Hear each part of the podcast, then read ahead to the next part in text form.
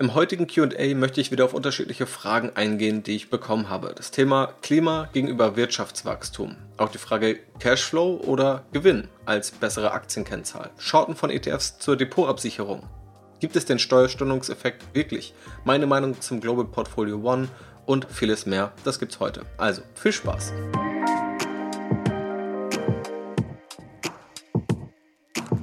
Ja, dieses QA hat im Podcast eine längere Tradition und hier in diesem Rahmen kann ich immer auf unterschiedlichste Fragen etwas kompakter und kürzer eingehen. Eine kleine Neuheit gibt es aber auch. Diese QA-Folge wird es auch mal als Video auf YouTube geben. Das heißt, beim Video siehst du mich dann und bekommst an einigen Stellen noch entsprechende Grafiken eingeblendet. In jedem Fall natürlich auch immer vielen Dank für die ganzen Fragen. Ich schaffe es mittlerweile nicht auf jede einzelne zu antworten, nehme sie aber alle auf. Ich werde auch hier nicht durch alle Fragen kommen aber ich versuche das immer thematisch zu clustern und die Fragen zu finden, die für möglichst viele Anleger irgendwo einen Mehrwert bringen oder die womöglich möglichst viele Anleger interessieren. Also, legen wir mal direkt los. Frage Nummer 1. Per Mail habe ich die Frage bekommen, wie stehst du eigentlich zu Short-ETFs? Wäre das im Notfall eine Absicherung in deinem Depot nicht dauerhaft, aber wenn es mal nach unten geht? Das Thema Short-ETFs bezeichnet letztendlich erstmal dieses Vorgehen, nicht wie bei einem typischen ETF oder einem typischen Aktieninvestment auf steigende Kurse zu setzen, sondern das Gegenteil zu tun, also auf fallende Kurse zu setzen. Also wenn der Aktienmarkt 5% fällt, dann steigt der Short-ETF 5% im Wert. Das heißt, letztendlich kann man das Depot dadurch absichern. Wenn wir mal Kosten außen vor lassen und wir annehmen, dass du zu 50% Long-ETFs hast, also normale ETFs, die auf steigende Kurse setzen, zu 50% Short-ETFs, dann wirst du letztendlich immer eine 0% Rendite erzielen, weil sich eben beide Bewegungen immer komplett aufheben. Kosten kommen dann natürlich ins Spiel und dadurch wird es wieder unattraktiver. Nutze ich jetzt persönlich Short-ETFs? Nein, tue ich nicht. Das Problem ist vor allem zu erkennen, wann man diese Short-ETFs braucht. Es geht so ein bisschen in diese Market-Timing-Richtung, also den Glauben vorhersehen zu können, wann Märkte womöglich fallen.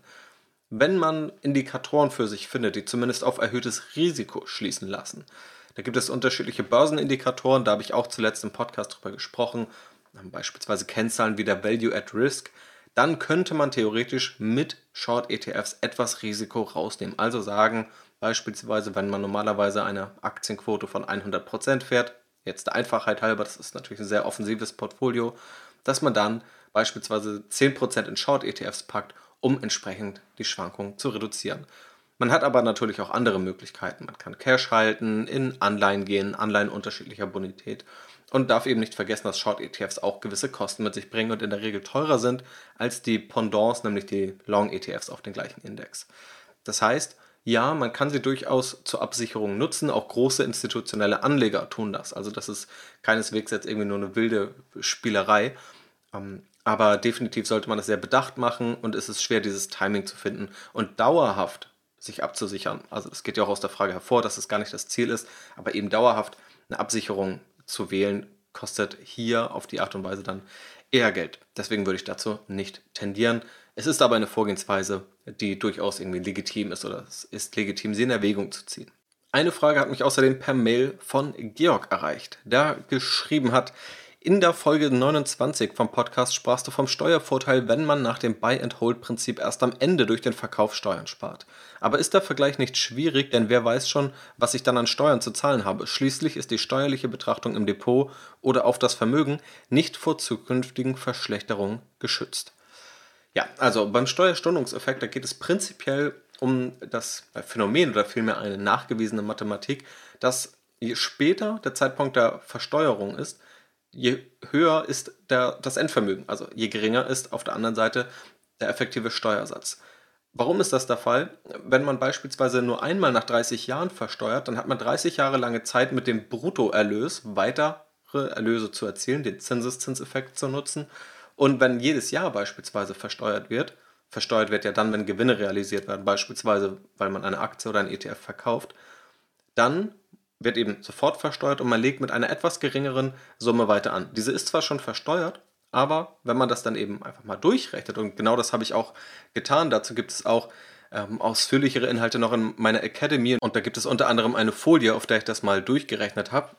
Als Annahme 8,5% Rendite pro Jahr über ein Jahr, 20 Jahre, 30 Jahre, 40 Jahre.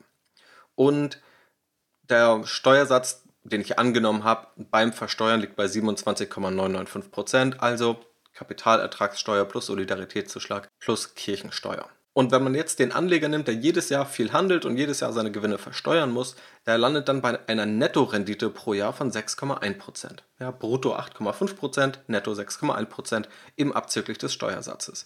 Und wenn man nun mal an das andere Ende geht, nämlich wenn man sagt, man investiert langfristig und versteuert nur einmal nach 40 Jahren, das ist sicherlich ein Extrem, das dient hier wirklich nur zur Verdeutlichung, dann stellen wir erst einmal fest, dass dieser Anleger dann eine jährliche Nettorendite von 7,2% hat gegenüber einer jährlichen Nettorendite von 6,1%. Man kann es auch anders ausrechnen, der effektive Steuersatz liegt nämlich dann bei 15,5% am Ende der Besteuerung. Der effektive Steuersatz des Anlegers, der jährlich versteuern muss, eben bei den 27,995%. Das ist letztendlich der Steuerstundungseffekt. Ist reine Mathematik, also hat, ist kein Trick oder hat irgendetwas Illegales an sich und ist de facto vorhanden. Nun ist natürlich die Frage, die hier aufgeworfen wird, aber legitim, kann es nicht sein, dass es Verschlechterung bei den Steuern gibt und man dann schlechter dasteht? Und die kurze Antwort ist, ja, das kann sein. Also wenn nicht jetzt versteuert wird und dann werden die Steuern massiv angezogen, dann könnte es natürlich sein, dass dieser Steuersatz den Gewinn aus der Steuerstundung übersteigt. Was man aber dazu sagen muss, erst einmal, wenn man sich auch mal historisch Steuern in Deutschland anschaut, dann gibt es da jetzt nicht den einen Steuersatz, weil auch das wird ja in öffentlichen Diskussionen oft verkürzt. Es gibt zwar Steuersätze, aber es gibt Freibeträge, es gibt gewisse Fristen, ab wann bestimmte Steuern steuerfrei sind und all das zahlt natürlich aufeinander ein. Deswegen ist es immer schwer, sowas auch historisch und für alle allgemeingültig zu vergleichen. Aber wenn man mal ab 1960 bis heute schaut, also so über 60 Jahre quasi vergleicht, dann sieht man, dass der durchschnittliche Steuersatz oder die Steuerlast in Deutschland gemessen am Bruttoinlandsprodukt so zwischen 20,6 und 23,8 Prozent geschwankt hat. Also es ist schon ein relativ enger Korridor innerhalb von drei Prozentpunkten, in dem wir uns bewegen. Nun könnten manche sagen, dass sie davon ausgehen, dass Steuern immer nur weiter steigen. Das wäre eine mögliche These. Meine These wäre eher, man bewegt sich weitestgehend in diesem Korridor und ist da mal etwas höher und mal etwas niedriger, je nach Stimmungslage, gesellschaftlichen Themen und auch politischen Parteien, die dann an der Macht sind. Das heißt, ich würde jetzt nicht davon ausgehen, dass Steuern sich prinzipiell verschlechtern. Erstmal gehen wir davon aus, wenn Steuern gleich bleiben, dass es definitiv einen Vorteil gibt durch den Steuerstundungseffekt. Wenn Steuern leicht steigen sollten, könnte es Nachteile geben, aber selbst dann könnte der Steuerstundungseffekt noch Vorteile mit sich bringen. Und was man ja auch dazu sagen muss, in der Vergangenheit haben wir auch gesehen, wenn es steuerliche Veränderungen gab, dann wurden die angekündigt. Das heißt, man kann ja auch vorher reagieren. Dann heißt es, okay, im nächsten Jahr gelten die und die Regeln. Und da kann man ja immer noch vorher verkaufen, wenn man dann sagt, okay, dann ist der Steuerstundungseffekt mir egal. Oder aber es gilt noch die alte Regelung. Also auch bei äh, Investmentfonds gibt es beispielsweise Regelungen, die vor einem bestimmten Datum gekauft wurden, beispielsweise vor 2009, dass diese noch einer alten Besteuerung unterliegen und nur für neue Investitionen die neuen Steuerregeln, die neuen Steuergesetze gelten. Das heißt, auch hier gibt es oftmals noch Ausnahmen, sodass man tatsächlich etwas mehr Planungssicherheit auch aus heutiger Sicht bekommt.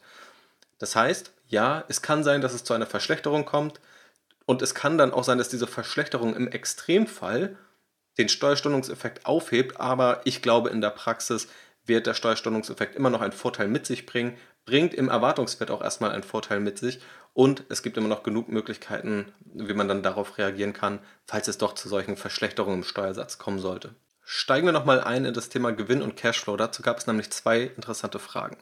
Ich lese einmal eine Mail vor, die schon relativ viel abfragt. Hallo Janis, erstmal großes Lob an dich, deine Inhalte und vor allem den Aktienrebell Podcast. Ich beschäftige mich schon seit Jahren mit Aktien und verfolge jetzt seit über einem halben Jahr deinen Podcast. Aber eine Sache, für die ich bisher keine eindeutige Antwort gefunden habe, ist, was genau ist der Gewinn eines Aktienunternehmens? Welche Kennzahl in Bilanz bzw. Gewinn- und Verlustrechnung ist damit eigentlich genau gemeint? Ich möchte zum Beispiel das KGV eines Aktienunternehmens berechnen. Entspricht der Gewinn dem EBIT, EBITDA, Normalized EBITDA, Jahresüberschuss?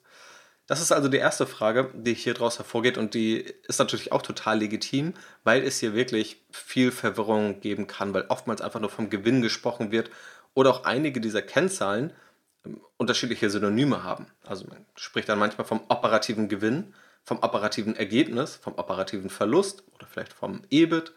Und dann sind das aber oftmals alles die gleichen Kennzahlen, die eigentlich gemeint werden, auf die man sich in der Gewinn- und Verlustrechnung bezieht. Und wenn ich die Antwort jetzt kurz beantworten möchte, was man mit dem Gewinn meint, dann meint man damit den Jahresüberschuss, aber auch dieser hat Synonyme. Also dann heißt es mal Gewinn und das heißt Ergebnis oder Nettoergebnis oder Jahresüberschuss oder im Englischen dann Net Income. Das sind im Grunde alles die gleichen Begriffe, die dann die gleiche effektive Gewinnkennzahl meinen, wirklich nach Zinsen, nach Abschreibung, nach Steuern. Wer auch dieses Thema noch besser verstehen will, was eigentlich diese Abgrenzungen sind von den unterschiedlichsten Gewinnarten, das ist gar nicht so kompliziert, wie es auf den ersten Blick wirkt.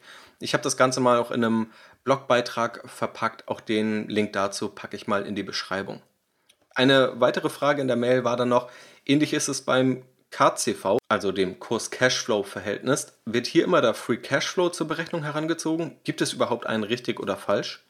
Auch beim Kurs-Cashflow-Verhältnis, da gibt es unterschiedliche Arten und Weisen. Oftmals wird der operative Cashflow herangezogen. Also das Cashflow-Statement ist getrennt von dem, von dem Ergebnis letztendlich, von dem Income-Statement, also der Gewinn- und Verlustrechnung. Und im Cashflow-Statement gibt es meistens drei Cashflows, die man sieht. Den operativen Cashflow, den Cashflow aus Investitionstätigkeit und den Cashflow aus Finanzierungstätigkeit. Aus diesen kann man sich aber auch noch den Free Cashflow berechnen. Und die beiden populärsten sind tatsächlich der operative Cashflow also was wird an Kapitalzufluss erzielt aus dem operativen Geschäft? Und der Free Cashflow gibt letztendlich an, was wirklich an Geld effektiv überbleibt und zieht beispielsweise noch Investitionsausgaben ab. Auch das habe ich mal verglichen, diese unterschiedlichen Cashflow-Varianten, einfach damit man da immer eine gute Ressource hat, um darauf zuzugreifen. Auch den Link packe ich natürlich in die Beschreibung. Aber man meint in der Regel den operativen Cashflow, aber auch der Free Cashflow wird oft zitiert. Letztendlich gibt es da tatsächlich kein richtig oder falsch, sondern es kommt immer auf die Fragestellung an. Also ähm, so Checklisten oder ähnliches, die helfen, ja, um irgendwie ein strukturiertes Vorgehen zu bekommen. Und da fragt man sich dann, okay, beim Kurs Cashflow-Verhältnis, wenn ich das berechne, welche Kennzahl brauche ich jetzt? Aber letztendlich antworten einfach nur beide auf unterschiedliche Fragestellungen. Und die Frage ist, was man wissen möchte. Und beide können einfach interessante Insights bereithalten. So, und da kommt es dann eher auch auf die Breite an, was die Breite der Kennzahlen aussagt und nicht quasi, ob man jetzt gerade den richtigen Cashflow nimmt und der über eine bestimmte Grenze kommt. Ja, das kann in diesem Checklistenprinzip, in diesem quantitativen Investieren eine grobe Richtung vorgeben, aber mehr dann auch nicht. Und deswegen sollte man sich da nicht so verrückt machen. Man sollte aber, wenn man natürlich in diese Kennzahlen einsteigt, diese einmal zumindest grundlegend verstehen und unterscheiden können. Und eine andere Mail, die passt ganz gut dazu, die kommt von Fabian, der geschrieben hat: Hi, erstmal tolle Arbeit, mega Mehrwert. Habe eine Frage zu Kennzahlen. Steiko hat einen hohen, stetig steigenden Gewinn, aber einen negativen Cashflow. Wie kommt das zustande und warum ignoriert der Markt so oft den Cashflow? Also, ich bin nicht komplett tief in dieses Unternehmen Steiko eingetaucht und möchte eher diese übergreifende Frage beantworten, also das Verhältnis von Gewinn zu Cashflow und vielleicht generell, wie man überhaupt so einer Fragestellung auf den Grund gehen kann. Grundsätzlich Steiko oder die Steiko-Gruppe ist ein deutsches Unternehmen für Bauprodukte aus nachwachsenden Rohstoffen, das über die letzten Jahre ziemlich gut gelaufen, muss man sagen. Schon 1986 gegründet und man kann sich sicherlich vorstellen, dass ja, die aktuellen Thematiken rund um den Klimaschutz beispielsweise, CO2-Emissionen, da ein guter Rückenwind sind. Wenn man mal so in die Zahlen geht von Steiko, die hier auch angesprochen werden, dann sieht man zum einen einen steigenden Umsatz, man sieht auch ein steigendes operatives Ergebnis und man sieht auch einen steigenden Nettogewinn. Was hier auffällig ist, das operative Ergebnis liegt über die letzten zwölf Monate bei 55 Millionen Euro, das Nettoergebnis bei 104 Millionen Euro. Und wenn man nun die Unterschiede kennt vom operativen Ergebnis zum äh, Nettoergebnis, dann sind es im Grunde, dass Steuern abgezogen werden und Zinsen abgezogen werden. Das heißt, in aller Regel ist das Nettoergebnis weniger als das operative Ergebnis. Wodurch kommt das hier also zustande? Es gab hier wohl irgendwelche Anpassungen in der Steuer. Das heißt, hier gab es irgendwie Steuererstattungen oder zumindest Dinge, die bilanziert werden konnten, die auf steuerliche Themen zurückgehen, die den Nettogewinn so beeinflussen. In diesem Fall kenne ich jetzt nicht die genauen Beweggründe, aber das ist erst einmal aus rein zahlengetriebener Sicht eine Auffälligkeit. Wenn man sich dann den Cashflow anschaut, dann ist dieser auch steigend, der operative Cashflow und auch positiv tatsächlich. Der Free Cashflow ist der negative. Also hier sieht man eigentlich genau die Frage von vorher, was unterscheidet die eigentlich, auf welchen Cashflow achtet man in der Praxis. Das heißt, wir haben hier einfach unterschiedliche Aussagen. Der Free Cashflow war über die letzten Jahre leicht negativ, es floss also mehr Geld aus dem Unternehmen, was aber vor allem an hohen Investitionen lag der operative Cashflow hat sich ähnlich positiv entwickelt wie der Gewinn. Das heißt, beide zeigen hier tatsächlich in eine ähnliche Richtung. Und generell kann es auch sein, dass der Markt sowohl Gewinn als auch Cashflow ignoriert, weil ja immer Erwartungshaltungen in Kursen enthalten sind. Das heißt, selbst wenn wir noch nicht in den Zahlen sehen, was für eine Entwicklung es gibt oder geben soll, dann kann die Erwartung trotzdem schon im Kurs sein, der Kurs kann steigen und man sieht noch nicht wirklich die Zahlen, die das Ganze belegen.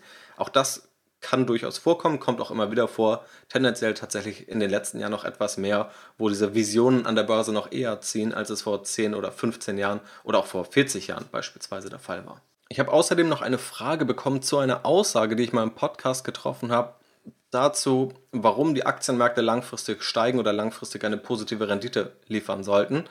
Und die Frage dazu ist, wenn der Rohstoffverbrauch gesunken ist, warum ist der Earth Overshoot Day dann immer weiter vorne im Jahr?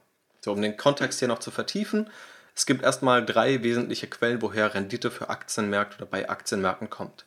Die Inflation, Gewinne, die Unternehmen erzielen, also selbst wenn Unternehmen nicht wertvoller werden, können sie durch Gewinnausschüttung Rendite erzielen, aber das Unternehmen eben auch im langfristigen Durchschnitt wertvoller werden, dass die Aktienmärkte also ein Plussummenspiel sind und kein Nullsummenspiel.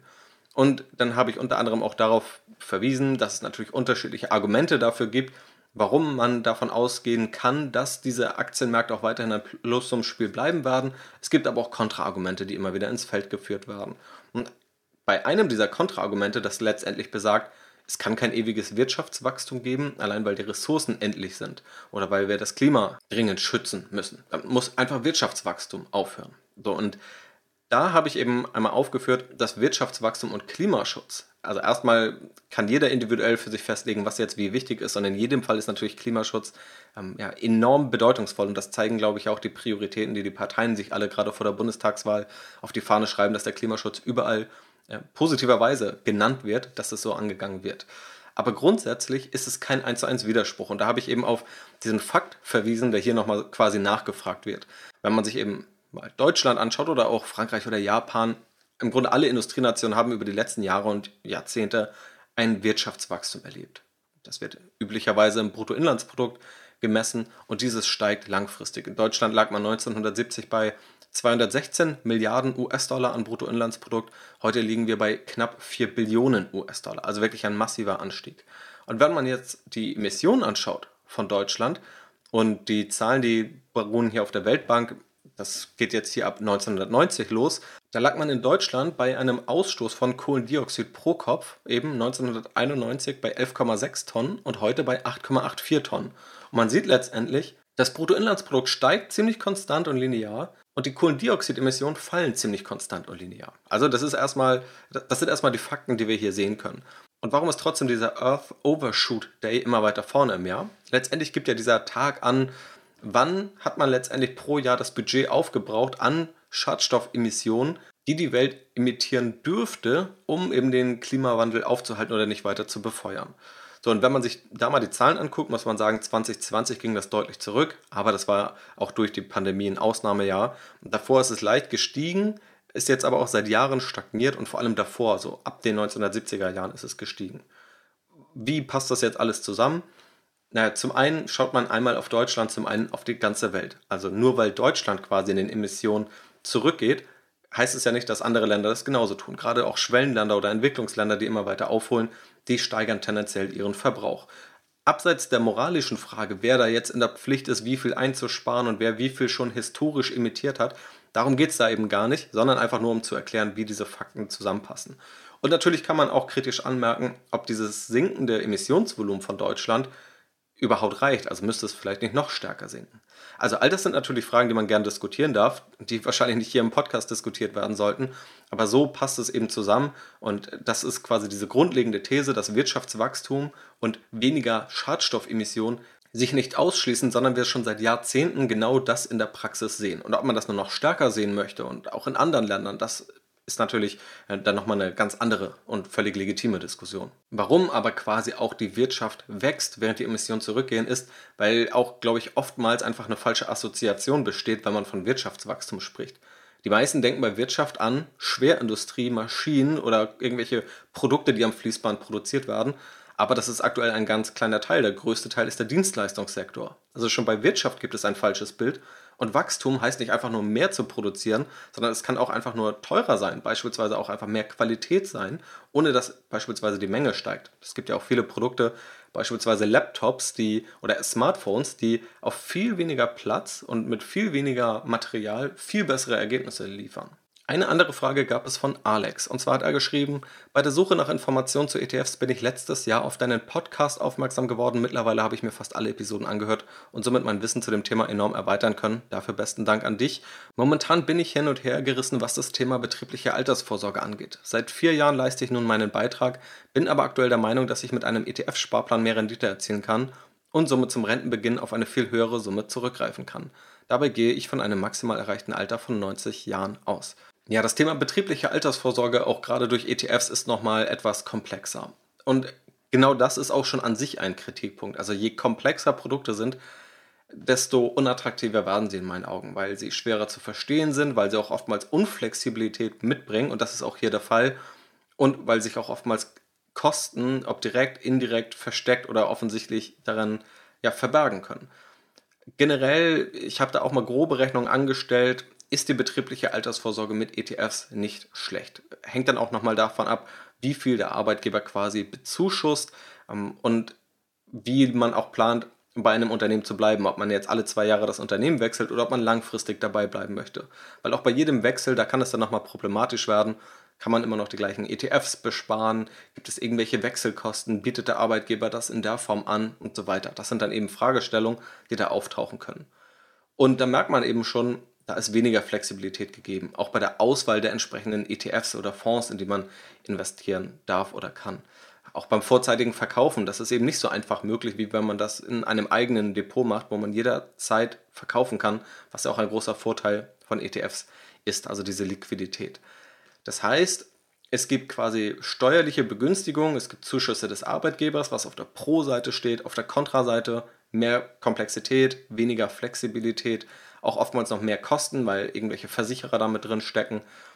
Das heißt, unterm Strich kann man nicht sagen, dass es eine schlechte Lösung ist. Es ist besser als nichts zu tun und es ist, glaube ich, auch unterm Strich eine gute Lösung.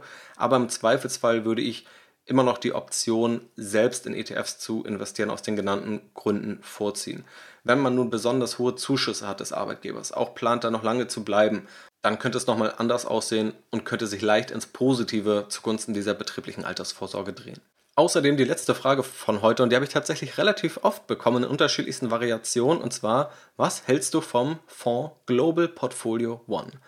Letztendlich ist dieser Global Portfolio One ein Fonds, den Andreas Beck, Dr. Andreas Beck aufgelegt hat, der auch medial gerade sehr präsent ist, in, auf YouTube in vielen Videos, in unterschiedlichsten Zeitschriften um, und da seine Ideen und Ansätze zum Besten gibt. Und auch ich habe mir den Fonds schon in unterschiedlichsten Konstellationen angeschaut und bin da tiefer reingegangen, habe mir auch die Studien, die dahinter stehen, angeguckt. Grundsätzlich, das Anlagekonzept ist in ein weltweit diversifiziertes Anlageuniversum zu investieren. Dieses nicht zwangsweise nach Marktkapitalisierung zu gewichten, sondern eher danach, wie viele Gewinne in welcher Region erwirtschaftet werden, was beispielsweise dazu führt, dass tendenziell die USA weniger gewichtet werden als ihrem Börsenwert entsprechend, beispielsweise Europa etwas mehr. Das ist also eine Besonderheit darin. Und was nochmal eine Besonderheit ist, ist ein gewisses antizyklisches Verhalten. Dass also die Aktienquote zwischen 80 und 100 Prozent liegen kann. Und je nachdem, wie die Lage an den Aktienmärkten ist, kann diese Aktienquote eben auf die 100 Prozent erhöht werden oder auf die 80 Prozent gesenkt werden. Grundsätzlich dann, wenn es eher ruhig ist, gelten die 80 Prozent der Aktienquote, um quasi mit 20 Prozent etwas Absicherung zu haben, wenn es in den Crash geht. Und wenn es im Crash ist, beispielsweise in Phasen äh, wie nach der Corona-Pandemie. Andreas Beck schreibt auch von einer Eigenkapitalknappheit. Also wenn Eigenkapitalknappheit an den Finanzmärkten herrscht, dass man genau dann mehr Eigenkapital zur Verfügung stellen sollte, weil es dafür mehr Rendite gibt. Das heißt, in schwierigen Phasen geht er dann nochmal etwas mehr ähm, in ein Aktieninvestment. Das heißt, dieser Fonds hat letztendlich eine aktive Komponente drin, ist aber grundsätzlich, glaube ich, auch für viele ETF-Anleger, die erstmal breit gestreut investieren wollen, irgendwo interessant Was man dazu sagen muss, der Fonds hat eine Kostenquote von 0,7%. Das heißt, das ist auf jeden Fall mehr als übliche ETFs haben, ist aber auch lang nicht auf dem Niveau von aktiv gemanagten Fonds. Es gibt dann noch die erwähnte Studie, wo dann dieses antizyklische Verhalten analysiert wird. Da wird dann davon ausgegangen, dass etwa 0,4% Rendite pro Jahr mehr Ertrag durch dieses antizyklische Investieren entstehen kann. Das ist aber natürlich nur relativ vage. Man könnte aber womöglich grob davon ausgehen, dass dadurch diese Kostenquote sich zumindest teilweise rentiert. Man kann diesen Anlageansatz aber auch selbst anwenden, sprich selbst ein solches Portfolio aufbauen mit ETFs und selbst diese Aktienquote etwas variieren, wenn man das möchte. Prinzipiell aber, um auf die ursprüngliche Frage einzugehen, ich glaube, das ist tatsächlich einer der besseren Fonds, also der Anlageansatz grundsätzlich, breit zu investieren, zu diversifizieren, gegebenenfalls auch ein paar Klumpenrisiken rauszunehmen, ist ziemlich legitim. Über diesen antizyklischen Ansatz kann man sich streiten, aber ich finde ihn persönlich erst einmal nachvollziehbar ähm, und handle auch selber in meinem Depot so, dass ich in solchen Phasen tendenziell die Aktienquote noch etwas nach oben schraube Natürlich muss man aber auch sagen, wir reden hier noch über hohe Aktienquoten von 80 bis 100 Prozent. Entsprechend stark ist man auch dauerhaft am Aktienmarkt investiert. Dann der Fonds an sich, der hat noch aktuell ein eher geringeres Fondsvolumen, also da muss noch einiges passieren, aber da soll auch einiges passieren. Das heißt, wahrscheinlich wird der Fonds auch langfristig bestehen bleiben. Das ist zumindest meine Erwartung. Und wenn er das nicht tun sollte, ist das Geld auch nicht verloren, sondern als Sondervermögen geht es dann an die Anleger zurück. Und eine letzte Frage habe ich doch noch, und zwar wurde ich gefragt, was eigentlich mein allererstes Investment an der Börse war. Und das lässt sich relativ schnell beantworten. Und zwar war das ein DAX-ETF. Tatsächlich also ein ETF, was, glaube ich, die positive Seite der Medaille war.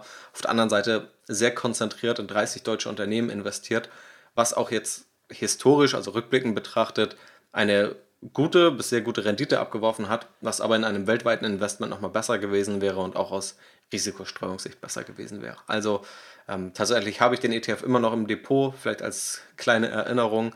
Ähm, er hat sich gut entwickelt, deswegen bin ich da jetzt nicht traurig, war auch ein wichtiger Startschuss. Aber dieses Investment hätte ich vielleicht ähm, heute anders gemacht oder nicht nur vielleicht, ich würde es heute anders machen. Aber ich glaube, es war schon eines der besseren ersten Investments und ich musste da nicht viel teures Lehrgeld zahlen, glücklicherweise. Auch über dieses Investment spreche ich tatsächlich in der Videoserie. Das werden sicherlich einige kennen, wo ich das auch mal zeige und konkret aufzeige, was daran gut war, was daran schlecht war und was da auch an konkretem Gewinn dann letztendlich bei rumgekommen ist. Falls du es noch nicht kennst, kannst du es dir auch gerne mal anschauen. Genau, und das war es soweit für das heutige QA. Ich hoffe, es hat dir gefallen. Ich hoffe, für dich waren ein paar spannende Fragen, Denkanstöße und Insights dabei. Wenn dem der Fall ist, freue ich mich natürlich über eine positive Bewertung. Und falls du selber irgendwelche Fragen hast, auf die ich mal eingehen soll, dann schick sie mir einfach gerne per Mail oder per Instagram oder irgendwo per Kommentar, wo ich das Ganze mitbekomme. Dann nehme ich das auf und mache in der nahen Zukunft gerne wieder eine Fortsetzung. In jedem Fall vielen Dank, dass du dabei bist. Mach's gut und bis zum nächsten Mal.